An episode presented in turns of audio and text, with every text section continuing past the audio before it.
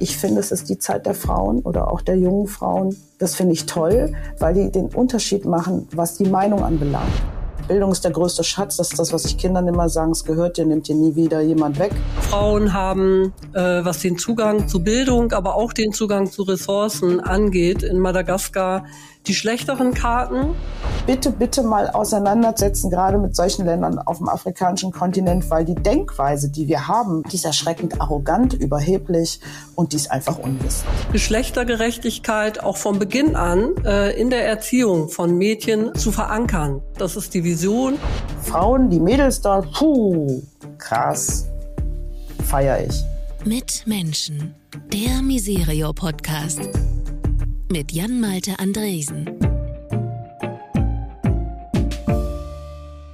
Hallo, herzlich willkommen zu einem guten Podcast. Wobei, ob der wirklich gut ist, das müsst ihr ja entscheiden. Aber es geht ums Gute. Tue Gutes und rede drüber. Das sagen wir immer. Das ist kurz gesagt die Idee. Also wie engagieren sich Menschen, die wir kennen? Wie geht das zusammen mit dem, was Miserior tut?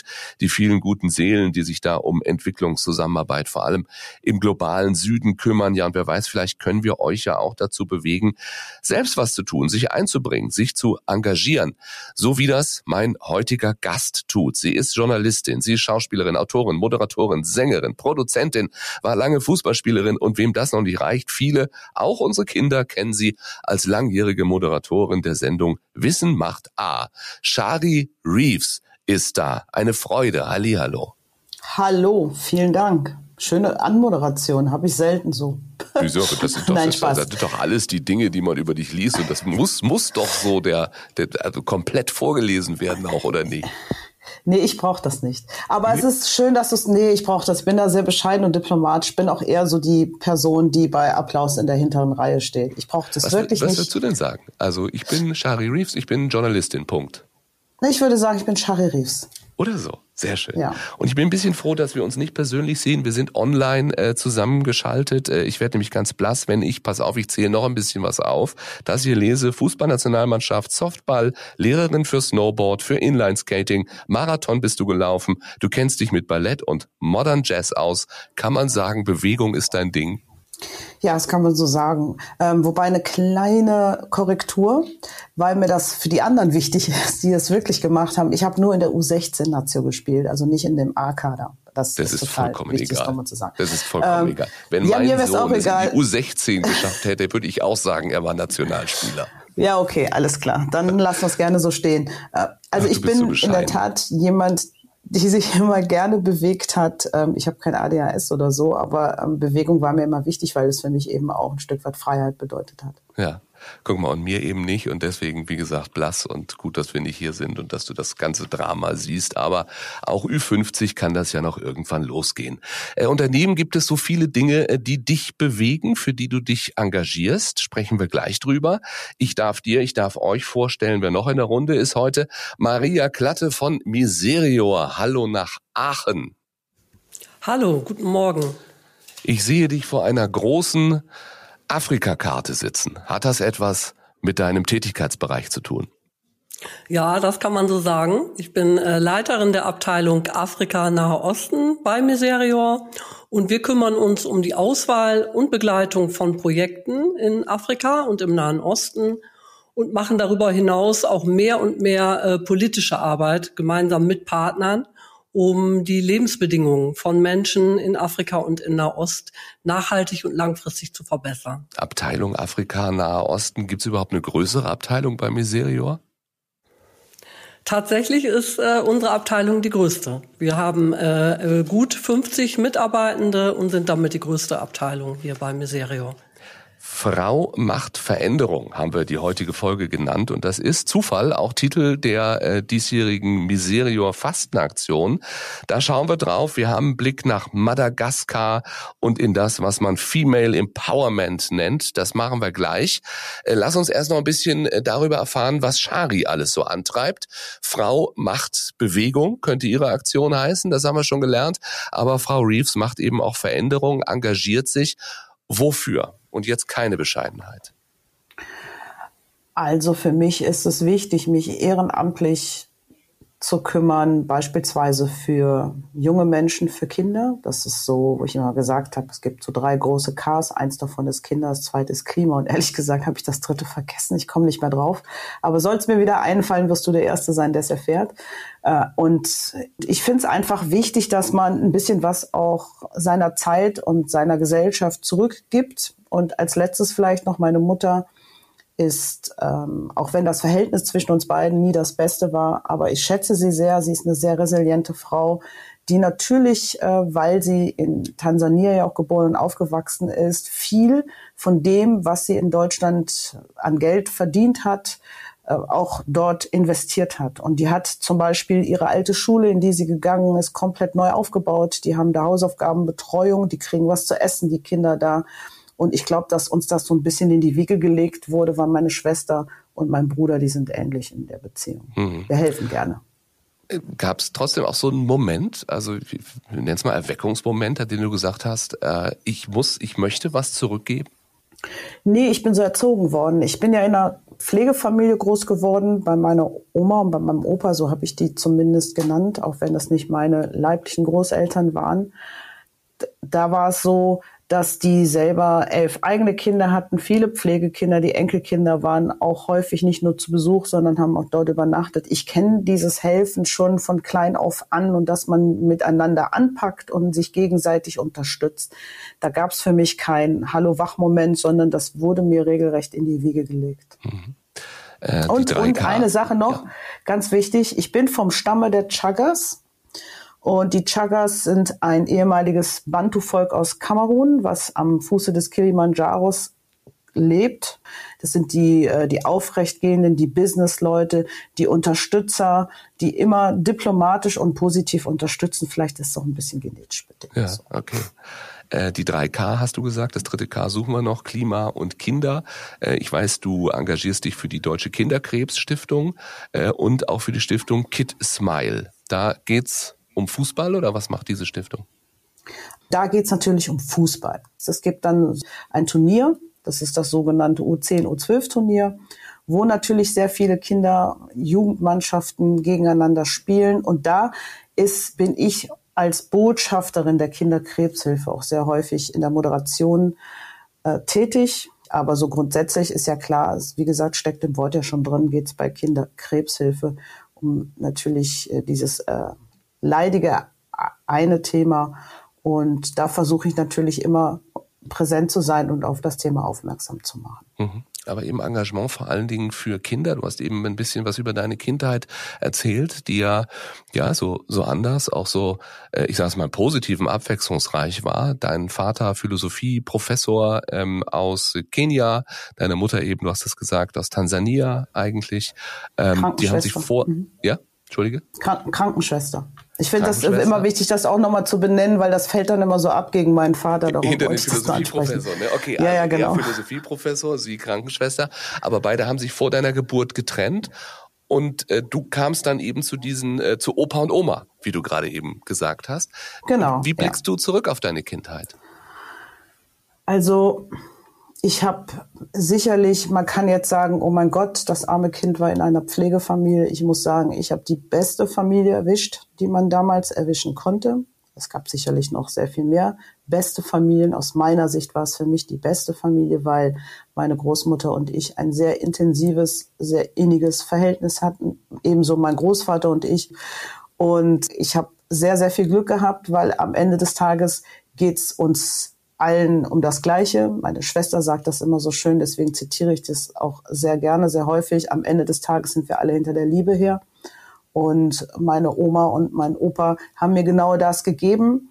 Das war so selbstverständlich. Ich habe die auch irgendwann mal gefragt, schaut, Leute, wieso habt ihr das gemacht in der Zeit damals? Das war doch, äh, war doch irrsinnig, sowas zu tun, allein weil die Nachbarn ja auch ständig über sie redeten. Und dann hat meine Oma gesagt, naja, Kind, wenn ich ehrlich bin, waren wir damals ein bisschen naiv. Und das finde ich gut, weil die da mit so einer Entspanntheit drangegangen sind, ohne sich großartig Gedanken zu machen, so wie es eigentlich auch sein sollte im Leben. Und von daher nochmal abschließend, ich habe auch am Ende des Tages großes Glück gehabt, weil ich bin der Meinung und der festen Überzeugung, ich wäre bei meiner Mutter, zumindest was meine Kindheit anbelangt, niemals so glücklich geworden wie bei diesen Menschen. Mhm. Ich bin nicht farbig heißt ein Buch, das du geschrieben hast, deine Autobiografie. Äh, eine großartige Biografie, äh, sagt jemand, der sie gelesen hat und das äh, bei Amazon reingeschrieben hat. Es gibt Menschen, die mich inspirieren und ein Vorbild für mich werden. Danke, Shari, für die Inspiration. War das dein Ziel, zu inspirieren? Ja, ich hatte zwei Ziele. Zum einen natürlich die Inspiration, auf der anderen Seite die Tatsache, dass ich mich dadurch auch ein Stück weit selbst therapiert habe über mein Leben, was sehr chaotisch war, wo es viele Up and Downs gab mit dieser Familienkonstellation. Ich bin ja mit fünf Monaten schon in der zweiten oder dritten Pflegefamilie gewesen, wo ich dann, eben schon angesprochen, sehr glücklich war und auch ge geblieben bin.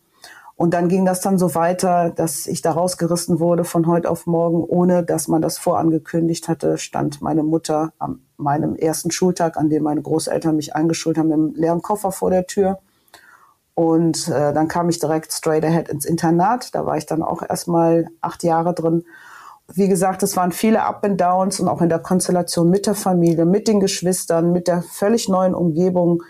Und äh, somit habe ich es mit diesem Buch auch hinbekommen, mich so ein bisschen selbst zu therapieren und andere Menschen gleichzeitig zu inspirieren. Und dich eben jetzt zu engagieren, ein Engagement, für das du auch äh, ausgezeichnet wurdest mit der Verdienstmedaille des Verdienstordens der Bundesrepublik Deutschland. Du guckst wieder ganz bescheiden. Ja, ja, ja, ich, ich habe das mal vergessen, als ich beim Bundespräsidenten war, mir anzuhängen. Deswegen habe ich da gerade mal kurz nachdenken müssen. Das, ich weiß auch ungefähr, wo es ist, aber ja, ja, ich, ich schätze das sehr. Das war schon toll und ich weiß ungefähr, wo es ist, aber ich, ja, wir wollen wissen, für welche Werte steht eine Trägerin der Verdienstmedaille des Verdienstordens der Bundesrepublik Deutschland. Und damit kommen wir zu dem, was wir die Wertschätzung nennen. Äh, eine kleine Aufgabe an äh, jeden Gast hier in diesem Podcast. Eine lange Liste mit Werten, Dinge, wie ich immer sage, für die man ja gerne stehen möchte, für die man gerne wahrgenommen werden möchte, die einem wichtig sind. Und die schwierige Aufgabe aus dieser langen Liste, sich mal drei Werte auszusuchen, die einem besonders wichtig sind. Welche hast du dir also, ausgesucht? Ich habe mich für Folgendes entschieden. Am heutigen Tag, wenn wir uns das nächste Mal nochmal hören, vielleicht auch für andere Dinge, weil ja. viel mehr auf mich zutreffen. Das eine ist die Authentizität, das zweite ist die Empathie und das dritte ist die Gerechtigkeit. Weil du dir immer authentisch bist? Ja, also die Tatsache, dass ich so erfolgreich war, auch mit dem Format Wissen macht A, hat gerade damit zu tun, dass ich sehr authentisch bin. Und diesen Job habe ich zu 100 Prozent ausgefüllt. Ähm, und von daher, weil es mir immer wichtig war, so zu bleiben, wie ich bin. Ich glaube, für uns alle ist es wichtig, ähm, für sich selbst eine gewisse Basis der Authentizität in seinem Leben zu finden, weil von der Basis aus man in der Lage ist, mit anderen Menschen achtsam umzugehen, was ja auch hier ein Wort ist, ähm, ehrlich umzugehen. Und ich habe auch im Heute ganz viele Freunde und auch noch ehemalige Schulkameradinnen, mit denen ich sehr, sehr eng befreundet bin. Also von daher bin ich, glaube ich, wenn ich eins bin, sehr authentisch. Und du bist Und ich verstelle mich auch nicht. Ja, empathisch ja, bin ich. Ja, das ist ja nicht so schwer. Ich bin hochsensibel. Also wenn man als hochsensibler Mensch nicht empathisch ist, dann ist man es nicht. Also ja. von daher. Hochsensibel habe ich erst kennengelernt, diesen Begriff, muss ich gestehen, äh, durch meine Frau. Die ist auch hochsensibel. Und das ist was ja. ganz Besonderes, auch für die Menschen drumherum, wenn ich das aus eigener Erfahrung sagen darf. Ja, das ist Fluch und Segen zugleich, wenn ich das aus eigener Erfahrung sagen darf. Sagt das bedeutet, Frau auch, ja. Ja, das bedeutet auf der einen Seite natürlich, dass man sehr früh schon Dinge wahrnimmt und ich sehe immer die komplette Blase, alles, was sich daran abspielt. Und genau das ist eben das Ding. Oh, manchmal ist es auch so, das wird deine Frau dann sicherlich auch kennen. Ich habe dann sowas wie einen Weltschmerz, weil man bezieht halt alle Leiden, die so um einen herum passieren, passiert, äh, bezieht man auf sich selber und man muss lernen, damit zu leben. Manchmal fällt mir das schwer, manchmal fällt mir das weniger schwer. Ähm, und vielleicht als letztes noch, hochsensibel hat eben den Vorteil, diese Eigenschaft der Empathie zu 100 Prozent zu fühlen und es eben auch zu leben. Und ich möchte gar nichts anderes sein. Man muss nur im Laufe der Zeit versuchen, damit umzugehen, wo man seine Gefühle vielleicht so ein bisschen auch zurückhält und wo sie sehr gut platziert sind. Und da kämpft man sein ganzes Leben mit. Und ich gehe davon aus, dass deine Frau das sicherlich auch kennen wird. Absolut. Absolut. Ich behaupte das jetzt, aber das klingt alles sehr, sehr nach dem, was sie auch so sagt. Wenn du den Titel dieser äh, Fastenaktion hörst, Frau macht Veränderung, kann man als mhm. einen Satz sehen, ist hier aber in drei Worten, Frau, Punkt, Macht, Punkt, Veränderung, Punkt. Was, was löst das in dir aus? Ja, das ist eigentlich ganz einfach. Ich bin der Meinung, dass aktuell, und das macht mich sehr stolz und ich betrachte das auch mit sehr großer Begeisterung, wir haben eine junge Generation von Frauen im Alter von irgendwo von 19 bis 35, sage ich jetzt mal. Ähm, ich hoffe, die danach fühlen sich nicht auf den Schlips getreten, deswegen, die äh, wie ich finde, sehr selbstbewusst, sehr aufgeräumt, sehr klar durchs Leben gehen und, äh, und ihre eigenen Wege finden, ohne sich von irgendwem in irgendeiner Weise abhängig zu machen. Das ist etwas, was die Zeit uns gerade beschert. Ich finde, es ist die Zeit der Frauen oder auch der jungen Frauen, der jungen Mädels, das finde ich toll, weil die den Unterschied machen, was die Meinung anbelangt. Ich finde es auch wichtig, dass es Männer gibt. Ich finde es auch wichtig, dass es Transgender gibt. Ich finde alle, die sich ihr eigenes Geschlecht auferlegt haben, dass es alle gibt, dass es sowas wie eine sogenannte Mixed Zone gibt, wo wirklich alle sich miteinander, untereinander austauschen, weil man kann nur gemeinsam Erfolg reich sein und dann ist man auch reich an Erfolg, wenn man eben die Wege gemeinsam geht und nicht gegeneinander arbeitet. Und ich bin einfach der Meinung, dass die Mädels das, glaube ich, momentan vorneweg gut anführen könnten, diese Bewegung. Mhm. Müssen wir gleich noch ein bisschen genauer drauf gucken. Holen wir äh, Maria äh, wieder zu uns, äh, die diese Fastenaktion für Miserior mitentwickelt hat. Ähm, erstmal Fastenaktion müssen wir erklären. Das klingt immer so nach Kasteiung, nach Verzicht. Es ist aber eben immer die Aktion von Miserior, die eben in diese Fastenzeit äh, fällt, die Zeit zwischen Karneval und äh, Ostern. Was ist erstmal ganz generell gesagt, Maria, äh, am Ende das Ziel so einer Fastenaktion bei Miserior? Ja, der Grundgedanke der Fastenzeit ist ja Umkehr. Es geht um Umkehr, es geht um Reflexion, um Innenschau, um kritischen Blick auf äh, den Lebensalltag. Und für Miserior heißt es natürlich auch, dass wir auf Möglichkeiten der Transformation schauen. Und in diesem Jahr ist eben das Motto der Fastenaktion, wie schon gesagt, Frau macht Veränderung. Und wir haben das am Beispiel von zwei ähm, unterschiedlichen Projekten in Madagaskar aufgezogen. Warum Madagaskar? Weil es ein Land ist, in dem Hilfe besonders nötig ist? Ja, Madagaskar ist äh, eines der ärmsten Länder der Welt und ähm, ja, es ist, hat 28 Millionen Einwohner, ist, das ist vielleicht auch sogar bekannt, die viertgrößte Insel der Welt, also ein sehr großes Land. Und Madagaskar ist auch ein Land, das viele Gesichter hat. Ich glaube, im deutschen Kontext fällt vielen, vor allem jüngeren Menschen bei Madagaskar als erstes dieser Comicfilm ein. Aber es ist auch ein Reiseland mit ganz besonderen Schönheiten, die man zum Glück noch entdecken kann. Es gibt viele endemische Tier- und Pflanzenarten. Madagaskar ist aber eben auch, wie schon angeklungen, ein sehr armes Land. 81 Prozent der Bevölkerung lebt unterhalb der Armutsgrenze und damit ist Madagaskar eines der ärmsten Länder der Welt. Aktuell herrscht dort eine sehr große und schwere Hungerkrise. Madagaskar hat in den letzten Jahren verschärft an Dürren gelitten. Die Zyklone kommen häufiger und unregelmäßiger und diese Klimaveränderungen führen auch dazu, dass ähm, ja, dass, dass einfach die Sicherheit von Bebauungs- und Ernteperioden nicht mehr so gegeben ist. Eine sehr wichtige Ursache der der Armutssituation in Madagaskar ist letztlich aber auch politische Fragilität. Madagaskar hat mit schlechten Regierungen äh, zu kämpfen gehabt. Und ähm, ja, das ist, äh, wird immer wieder auch mitgenannt, eine der wichtigen Ursachen dafür, dass Madagaskar trotz seiner reichen Ressourcen mh, mm, ein sehr armes Land ist. Die Ressourcen möchte ich hier aber auch gerne mitnennen. Neben der schon genannten Natur gehören auch Edelhölzer und Edelsteine äh, dazu. Die Kultur Madagaskars ist ungewöhnlich reich, Musik, Tanz, aber auch Werte, wie zum Beispiel das sogenannte Fia Vanana, der Zusammenhalt, spielen in Madagaskar eine wichtige Rolle, die auch Zusammenhalt stärken können.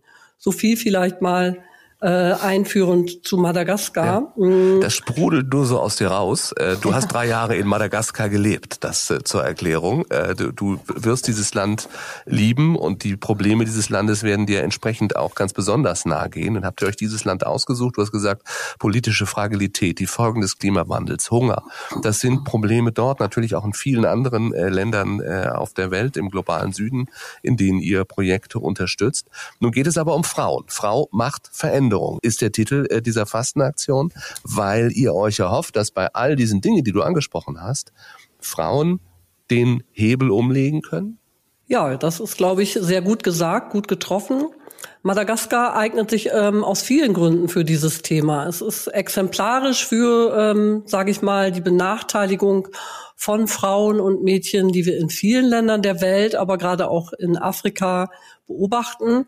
Frauen haben, äh, was den Zugang zu Bildung, aber auch den Zugang zu Ressourcen angeht, in Madagaskar die schlechteren Karten. Und wir haben mit den beiden ausgewählten Projekten Projekte gewählt, die daran arbeiten. Also die versuchen, Ungerechtigkeit äh, im Geschlechterverhältnis zu beseitigen. Wir haben das Projekt ähm, Wusama, was äh, seit vielen Jahren versucht, den Zugang zu Bildung in sehr abgelegenen Regionen Madagaskars ähm, zu verbessern, indem durch Vorschulbildung sozusagen eine Voraussetzung geschaffen wird dafür, dass Mädchen und Jungen in Schulen gehen können. Und ähm, diese Vorschulbildung wird mit äh, Elternverbänden gemeinsam aufgestellt. Es arbeiten viele Frauen, sowohl ehrenamtlich als auch hauptamtlich bei Wusama mit. Und der, deren Engagement geht auch so weit, dass es versucht, auf politischer Ebene ähm, im Land Madagaskar das äh, Bildungswesen zu verbessern, in dem mitgesprochen wird. Ich erwähne auch gerne unser zweites Projektbeispiel, das ist das Projekt Wahatsch, äh, was sich im Westen Madagaskars für Ernährungssicherung, aber auch für Zugang zu Landrechten einsetzt. Landrechte sind weltweit, das ist sicherlich bekannt, oftmals in Männerhänden. Das ist auch in Madagaskar so. Und ähm, in Madagaskar wird das dadurch erschwert, dass traditionelles Recht, äh, was eben nicht verbrieft ist, sich auch immer wieder fortsetzt und dazu führt, dass Jungen oder junge Männer Land erben. Das hat ähm, nun die Organisation Wahatsch ähm, etwas ausgehebelt mit dem Instrument von sogenannten Landzertifikaten, die aufgrund einer Landrechtsreform äh, in dem Land möglich geworden sind und die nun erlauben, dass man Land auch auf Frauen verschreibt. Und das ist ganz wichtig, weil oftmals, wenn Frauen äh, verwitwet werden, also ihren Mann verlieren, automatisch sie auch Land und Besitz verlieren. Und durch diese Landzertifikate kann so etwas verhindert werden. Und das ist ein sehr, sehr wichtiges Recht, was Frauen letztlich auch erlaubt, ähm, Zugang zu Ernährung und dann eben im, im Folgeschluss auch zu Bildung für ihre Kinder zu ermöglichen. Hm. Also das beispielhaft Projekte für das, was man Female Empowerment nennt, äh, eben auch äh, die Unterstützung von Frauen, auch sie zu ermutigen, sie zu befähigen, ihren eigenen Weg zu gehen. Man muss ja auch, Shari, sagen, mit der äh, bisherigen patriarchalischen Weltordnung haben wir das meiste in dieser Welt so ziemlich an die Wand gefahren. Ich sage das jetzt als Mann einmal hier. Würdest du sagen, liegt unsere Chance vielleicht die letzte bei den Frauen? Ich sehe die Chance ähm, bei den Frauen, wenn sie auf jeden Fall vorne weglaufen dürfen, aber immer gemeinsam. Also für mich gibt es keine, ich bin jetzt keine Feministin und für mich gibt es da auch keine Geschlechtertrennung, sondern ich bin der Meinung, dass man beides braucht, um erfolgreich zu sein, weil bislang haben wir es ja doch recht einseitig gehabt. Und da hat man ja gesehen, dass es ähm, so nicht immer funktioniert hat in der Vergangenheit. Und jetzt zu sagen, jetzt liegen die Chancen nur bei den Frauen, kann ich mir vorstellen, dass auch das wiederum nicht funktionieren könnte. Da müsste es so sein, dass man wirklich das gemeinsam macht. Ich würde vielleicht den Frauen ein bisschen ein klitzekleines bisschen mehr Macht zugestehen dabei, äh, um die Veränderung letzten Endes dann auch zu spüren. Ja. Was machen Frauen anders? Puh, das ähm, Frauen entscheiden wie aber Männer auch, sehr viele Männer natürlich. Und ich bin froh, dass ich in meinem Bekannten, Bekannten- und Freundeskreis sehr viele habe, die sehr emotional auch entscheiden aus dem Bauch heraus. Ich glaube, das ist sehr wichtig, weil das was Instinktives hat. Das ist ja etwas, was die Natur uns bewusst mit auf den Weg gegeben hat, nämlich den Instinkt. Und das, äh, glaube ich, in vielerlei Hinsicht, da sind Frauen nochmal im Umgang mit klarer. Das vermisse ich sehr häufig bei, bei Männern in, ihren Entscheidungen. Das sieht man ja auch in der Politik. Ähm, ich glaube einfach, dass es total wichtig ist, dass man sich auf Augenhöhe begegnet, dass man miteinander redet und miteinander natürlich auch entsprechende Lösungswege findet. Und nochmal, wenn wir Frauen dann ein klitzekleines bisschen noch weiter vorne weggehen dürften dabei, halte ich das für eine sehr gesunde Lösung. Es muss ja auch nicht immer eine Entweder-Oder ne, sein. Also bei, bei all nee, den Dingen, die, die vor uns liegen, ne, der, dieser notwendige Wandel, äh, wir reden vom sogenannten Change in existenziellen Dingen auf der Welt, Kriege, Umweltzerstörung, Armut, Ausbeutung des globalen Südens. Maria, ist einer der Schlüssel Geschlechtergerechtigkeit? Ja, ich glaube schon. Ähm, ich fand das gerade interessant, äh, Shari zuzuhören. Ähm, ich glaube, dass wir in vielen Ländern des globalen Südens eben nicht eine Augenhöhe äh, haben, wie sie wünschenswert wäre. Ne? Das ist die Vision wo wir hin möchten, aber die ist eben noch nicht Realität. Äh, deswegen möchte ich gerne an dieser Stelle auch ähm, die Autorin aus Nigeria, Ngozi Adichie Shimamanda, äh, zitieren, die sagt, we should all be feminists. Und sie meint mit diesem ähm, Ansatz, ähm, ja, dass es darum geht, Geschlechtergerechtigkeit auch von Beginn an äh, in der Erziehung von Mädchen, aber auch von Jungen äh, zu verankern, damit sich was ändert und damit diese Augenhöhe, von der Shari ähm, auch spricht, erreicht werden kann. Miserio hat ähm, über die Jahre äh, verschiedene Ansätze ähm, gefördert, um Frauen zu stärken, zu empowern. Und äh, dabei ist natürlich auch äh, hier und da die Erfahrung gemacht worden, wenn man das nur mit Frauen macht, dass es auch nach hinten losgehen kann. Also wenn man zum Beispiel Income Generating in Familien nur mit Frauen macht, dann kann das auch zu Konflikten in Familien führen, weil zum Beispiel Männer Anspruch darauf erheben, das erwirtschaftete Einkommen zu bekommen. Und deshalb ähm, ist es wichtig, Männer einzubeziehen. Äh, auch Männer sollten an ihren Rollenbildern arbeiten, sollten anerkennen, welche Leistungen Frauen äh, täglich ähm, äh, erbringen. Und ähm, ja, ich glaube, dass auf dieser Basis äh, einfach auch die Gerechtigkeit im Sinne von Geschlechtergerechtigkeit, im Sinne von Ressourcengerechtigkeit, von, von, äh, von gleichem Zugang äh, zu Rechten und zu Repräsentation äh, auch äh, verwirklicht werden kann. Und ich glaube, dass die Partnerprojekte, die wir in Madagaskar ausgewählt sind, Beispiele sind. Es gibt sehr, sehr viele andere Beispiele. Ich würde vielleicht noch eins erwähnen. In 2020 hat Mart Vandu, ähm, eine Partnerin aus Kamerun, äh, den alternativen Nobelpreis gewonnen für ihr Engagement für Kinder- und Frauenrechte. Und dieser Preis hat ihr auch dazu verholfen, das, was sie im lokalen und regionalen Kontext tagtäglich tut, nämlich äh, Kinder stärken, Mädchen stärken, Frauen stärken, auch auf eine politisch sichtbarere Ebene zu hieven. Und darum war das eine sehr wichtige Anerkennung. Mhm. We should all be feminists. Das nehmen wir auf jeden Fall mit. Ähm, arbeiten an unseren Rollenbildern, wir Männer. Ähm, und es ist ja eigentlich auch schade, dass wir das immer noch erwähnen müssen, oder? Also auch hierzulande ähm, kurzer Blick vielleicht mal nach Deutschland. Ich meine, der Internationale Frauentag ist jetzt noch gar nicht lange her. Äh, der Tag davor, zufälligerweise der Equal Pay Day, also der einmal mehr festgestellt hat, dass Frauen längst nicht immer genauso viel verdienen wie Männer. Shari, wie weit ist die Gleichberechtigung deiner Meinung nach denn hier bei uns inzwischen? Ja, tatsächlich noch nicht weit genug. Also ich bin auch dann extrem irritiert, ähm, wie ähm, kurz das eigentlich her ist, dass Frauen eigene Rechte haben in diesem Land. Das ist ja noch nicht so ewig lange her. Wir gucken gerne immer auf andere Länder. Wir müssen da ein Stück weit auch auf uns selber schauen, weil es ist auch gefühlt noch lange nicht da, wo es sein muss, nicht sein soll, sondern wirklich mal langsam sein muss. Ich sage immer gerne, und ähm, ich bin ja natürlich auch äh, eine Frau, die nicht nur klein ist, sondern die natürlich dann auch entsprechend noch divers ist mit der Hautfarbe. Ich verstehe nie so ganz, das habe ich als Kind schon nicht verstanden, wieso gibt es Menschen da draußen, die über mich rechten dürfen, weil die Welt gehört uns allen und wir sollten alle die gleichen Chancen haben, auch wenn das ein großer, verwunschener Traum ist, ähm, finde ich, entspricht es zumindest für mich der natürlichen Realität eines Menschen, wenn er auf die Welt kommt. Es ist sein Recht, Mensch zu sein und es ist auch sein Recht, ähm, in, der, in der Gesellschaft das ähm, auch zu bleiben. Wir haben es ja gerade eben auch schon angesprochen gehabt. Es gibt viele Länder auf der Welt, da haben die Menschen nicht die großen Chancen, die wir in, wie bei uns in Deutschland beispielsweise haben, was Bildung anbelangt. Bildung ist der größte Schatz. Das ist das, was ich Kindern immer sagen. Es gehört dir, nimmt dir nie wieder jemand weg. Das ist etwas sehr Wertvolles. Auch da, wir haben in Deutschland ein Pfund in der Hand, sage ich immer gerne. Aber wenn man wirklich etwas verändern will im eigenen Land, wenn man wirklich ähm, Menschen verstehen will, muss man den unterschiedlichen Kulturen, die, da, die es da draußen gibt, erstmal begegnen. Das ist total wichtig, weil am Ende rede ich über ein paar neue Nike-Turnschuhe, die ich ähm, nie getragen habe.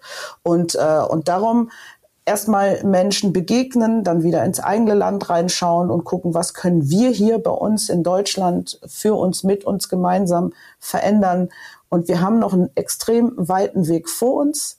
Aber sind wir doch mal ehrlich, das ist echt Jammern auf extrem hohem Niveau. Da wird dir Maria zustimmen. Ja, sehr gerne. Ich fand auch äh, den Hinweis nochmal auf Begegnung, auf gemeinsames Lernen, auch auf unterschiedliche Kulturen wahrnehmen, sehr wichtig, weil ähm, ja, ich glaube, dass auch äh, das Thema Geschlechtergerechtigkeit unterschiedlich definiert wird und die Unterschiede können uns auch bereichern. Ne? Wir haben oft den, äh, den Eindruck, dass wir hier wissen, wie es geht. Aber ähm, wir tun auch gut daran, ähm, ja, uns auch auszutauschen, im Dialog zu bleiben und zu sehen, was können wir denn lernen über die Rolle von Frauen, zum Beispiel in, äh, im Senegal oder äh, in Madagaskar oder in Mali. Und ich denke, dass das wirklich eine große Bereicherung ist, genauso wie Shari das äh, eben gesagt hat. Es ist ein weiter Weg. Vielleicht ist der Weg für Geschlechtergerechtigkeit in Nordkamerun, wo Mat Vandu äh, agiert, ein sehr viel weiterer als der, den wir hier bei uns äh, beschreiten. Und nichtsdestotrotz gibt es da Verbindungen, gibt es emotionale, gibt es gesellschaftliche, gibt es politische Verbindungen, die uns auch gemeinsam agieren und gemeinsam lernen lässt. Und mhm. das ist auch eine sehr, sehr schöne Erfahrung, die ich vielleicht teile äh, mit Shari, dass ich auch die Gelegenheit durch meine Arbeit habe, verschiedenen Kulturen zu begegnen und ähm, dadurch auch den Blick zu weiten. Und dafür ja. bin ich sehr, sehr dankbar auch. Das finde ich spannend, spannend, dass du sagst, äh, nicht jeder kennt diesen Weg in Kamerun. Äh, vielleicht kannst du das mal erzählen, wenn es darum geht, eben was, was können wir dann eben auch von Ländern des globalen Südens lernen? da möchte ich auch gleich gerne noch was zu sagen. Unbedingt. Ja, was können wir lernen? Also ich habe ähm, in, in, äh, in afrikanischen Ländern oft erlebt, dass Frauen auch miteinander sehr solidarisch sind. Es gibt diese, diese typischen berühmten Sparclubs, äh, die Frauen miteinander haben, in der sie regelmäßig ähm, Geld gemeinsam sparen, um dann entweder für gemeinsame oder individuelle Projekte auch ähm, ein, Invest ein Investment ähm, ermöglichen zu können. Es gibt eine unheimliche Lebensfreude und, und äh, Klarheit auch. Und mich haben natürlich auch sehr charismatische Persönlichkeiten bereichert, wie Mart Van Du, wie Jacqueline Mudena. Beide haben den alternativen Nobelpreis für ihr Menschenrechtsengagement erhalten. Und ich bewundere, wie sie das selbst aus Kulturen der Unterdrückung kommend mit so viel Power und so viel Kraft geschafft haben, sich zu engagieren. Und wenn ich an Frauen in Afrika denke, fallen mir auch meine eigenen ersten Erfahrungen in Togo ein. Da habe ich ähm, sehr starke Marktfrauen erlebt. Ist schon super lange her, aber das hat mich auch damals schon bereichert und sehr beeindruckt. Ja, wie oft haben wir das schon gehört hier im Miserior Podcast, ne? Also äh, von wegen hier von oben herab und wir zeigen der Welt, wie es funktioniert ja. und wir wissen, wie es funktioniert. Wie viel können wir eben auch lernen aus, aus diesen Ländern im globalen Süden. Chari, du wolltest auch noch was sagen dazu. Gerne. Ich, äh, ich war sehr viel in, ähm, also meist natürlich in ostafrikanischen Ländern, Sambia, Tansania, Kenia, weil natürlich meine Eltern ähm, zum einen aus Kenia und aus Tansania stammen. Und ich war mit der Kindernothilfe auch in Sambia Das ist übrigens auch eine Institution, die ich begleite, schon seit sehr vielen Jahren, sehr intensiv und sehr gerne. Ähm, was ich sagen möchte ist, in, in solchen Ländern ist es tatsächlich so, dass die, wenn man das jetzt mal auf den europäischen Raum sieht, im Vergleich, ich habe in Kenia oder Tansania noch nie einen Kinderwagen gesehen auf der Straße. Das ist jetzt ein banales Beispiel, aber es ist total wichtig, weil die meisten Menschen in diesen Ländern, die schaffen Lösungen und verschieben die Lösung nicht. Das will ich damit sagen. Wir verschieben sehr häufig Sachen weiter. Das funktioniert nicht. Also müssen wir irgendwas erfinden, damit das funktioniert, anstatt zur Ursache zurückzukehren, sondern wir setzen uns sehr viel mit der Wirkung auseinander. Das machen wir in unserer westlichen Gesellschaft sehr extrem und sehr intensiv. Und das führt uns ja auch gerade, wie man sieht, in die Irre und ins, äh, ins gedankliche Chaos. Ähm, in, in, in Kenia beispielsweise ist es so, die haben eine, eine Bezahl-App, die nennt sich M-Pesa. Das ist, äh, heißt, ist eine Zusammensetzung aus Mobile. Pesa ist das Swahili-Wort. Korrigieren Sie mich gerne, Verklatte für Geld. Ne? Also Pesa bedeutet Geld. Und das hat ein ähm, kenianischer Student irgendwann mal geschrieben, hat eine App geschrieben dafür, hat das quasi erfunden. Das bedeutet, ich kann hier in Deutschland und das gefühlt schon seit zehn Jahren, nicht erst seit gestern, ich kann hier in Deutschland, wenn jemand in Kenia in den Supermarkt geht und geht da einkaufen, kann ich von hier aus mit der App bezahlen. Würde ich in diesem Bezahlsystem auch vorkommen und die Person kann wieder rausgehen. Da stolpern wir über den Datenschutz das ist ja auch okay, dass wir den haben. Aber was ich damit sagen will, ist, das verändert doch die Perspektive auf ein solches Land. Und auch wenn Leute sagen, ich erzähle denen immer, boah, ich freue mich, ich bin jetzt wieder in Kenia bei der Familie und da habe ich vollen Ausschlag LTE. Und zwar flächendeckend. Und dann gucken mich die Leute mit großen Augen an und sagen, ja, was ist der Punkt? Die haben halt nie das Festnetz gehabt. Die haben das übersprungen und sind direkt hingegangen und haben die Lösung gesehen und haben sich auf die Lösung gestürzt. In Kenia weiß ich beispielsweise, das war schon vor der Pandemie so, ich war ja damals im Bundespräsidenten mit der deutschen De Delegation dorthin unterwegs Kurz bevor wir ausgestiegen sind, sind wir nochmal darauf aufmerksam gemacht worden, dass es nicht mehr erlaubt ist, Plastik in das Land einzuführen. Und ein Jahr davor hieß es, sie wollen das verändern.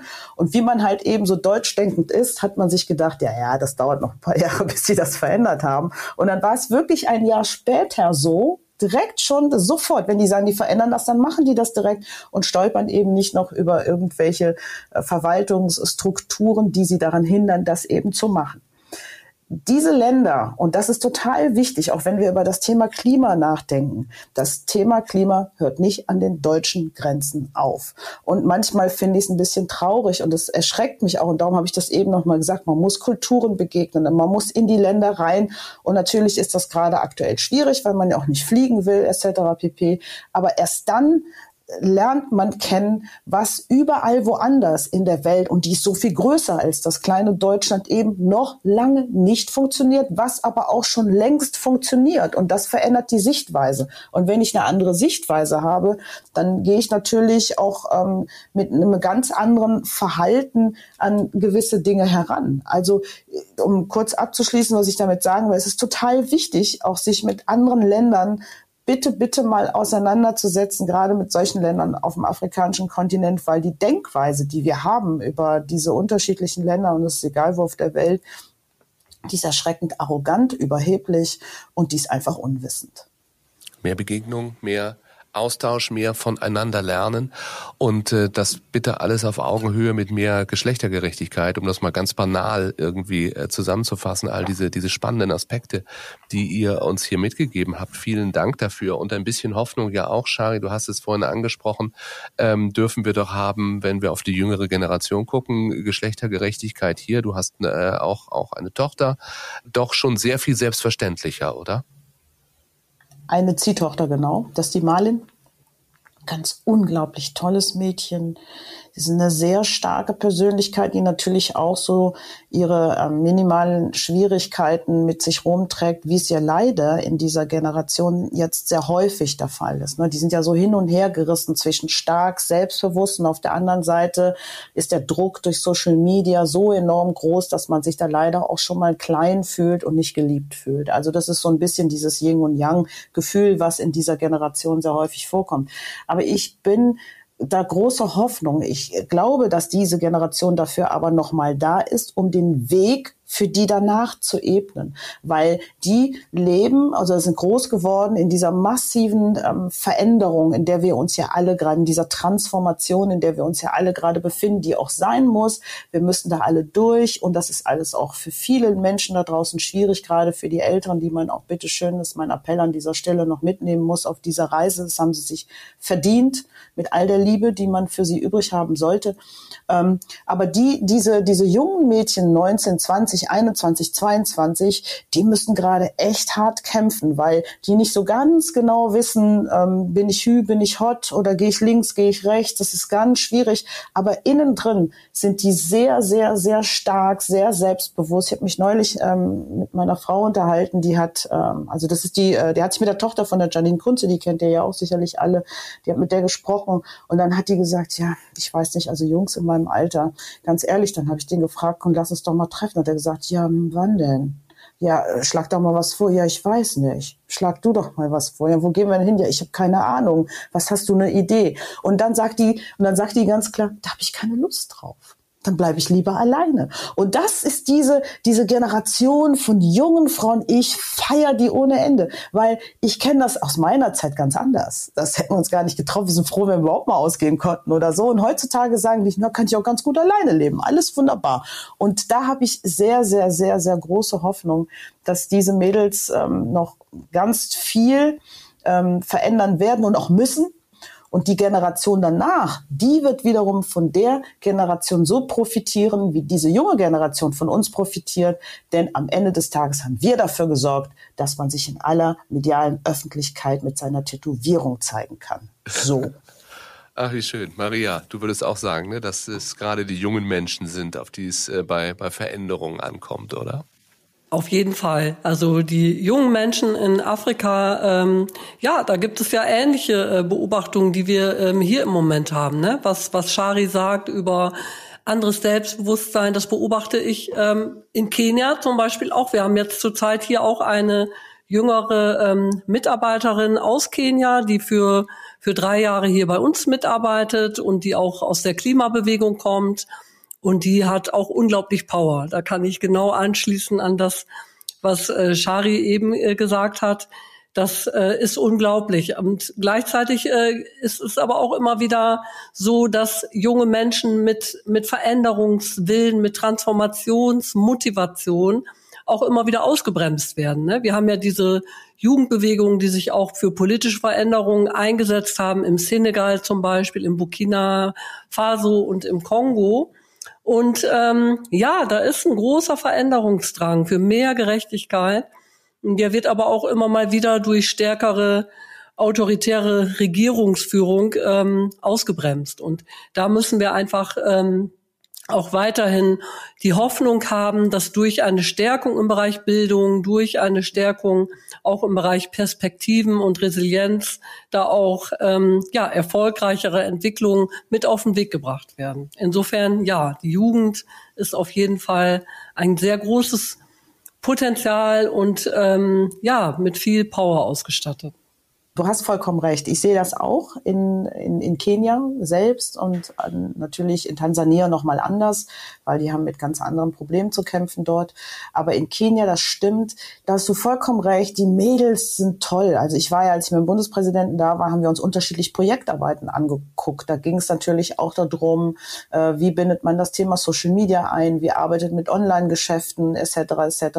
Und da habe ich echt gedacht, wow, was hatten die denn für großartige Ideen? Ideen. Und die haben eine Jugend gerade, die auch, und das machen sie sehr klug, die haben sehr viele, weil man das ja auch weiß, durch die Institution, ob das Miserio ist oder und so weiter, da sind ja viele Menschen, die aus aller Welt kommen. Und dann tun die sich zusammen und tun ihr Wissen zusammen und machen viele tolle, spannende, erfinderische Sachen gemeinsam. Und das funktioniert sehr gut, dieses Seite an Seite. Ähm, das ist das, was ich beobachtet habe, als ich dort war. Und ähm, wirklich Frauen, die Mädels da, puh, krass, feiere ich. Mädels, krass, feiere ich. Eigentlich ein schönes Schlusswort, oder? Also viel gelernt, wir haben spannende Einblicke bekommen. Ich danke euch ganz, ganz herzlich.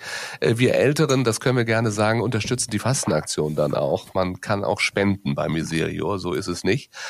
Mit 65 Euro, zwei Familien, ein Nahrungsmittelpaket. Mit 150 Euro können 50 Familien an Kursen zu Baumschulen, Wiederaufforstung, Erosionsschutz und Bodenfruchtbarkeit teilnehmen. Mit 150 Euro 50 Familien. Das macht dann immer ganz demütig, wenn man wenn man diese Dimension dann sieht. Ihr freut euch über Spenden, Maria, nehme ich an. Auf jeden Fall. Und ähm, ja, ich möchte mich auch für die Sendung hier bedanken, für den tollen Austausch. Und wer mehr lesen möchte über unsere aktuelle Fastenaktion, kann das unter äh, auf unserer Website www.fastenaktion.de und da findet ihr auch die Möglichkeit zu spenden für verschiedene Projekte, die Frauen stärken. Ich sage auch Danke, auch für den großartigen Austausch und wünsche euch noch viel Erfolg. Den Hebel lassen wir einfach mal weg, weil wir haben so viele Hebel schon umgelegt heute in dieser Sendung. Und am Ende des Tages sind wir alle nach der Liebe her. Auch ein Satz, den ich mir von Charis Schwester mitnehme. Danke euch und euch fürs Zuhören. Bis zum nächsten Mal. Das war Mit Menschen, der Miserio Podcast. Mehr über die Arbeit von Miserio für Menschen in Not und wie auch du helfen kannst auf miserior.de.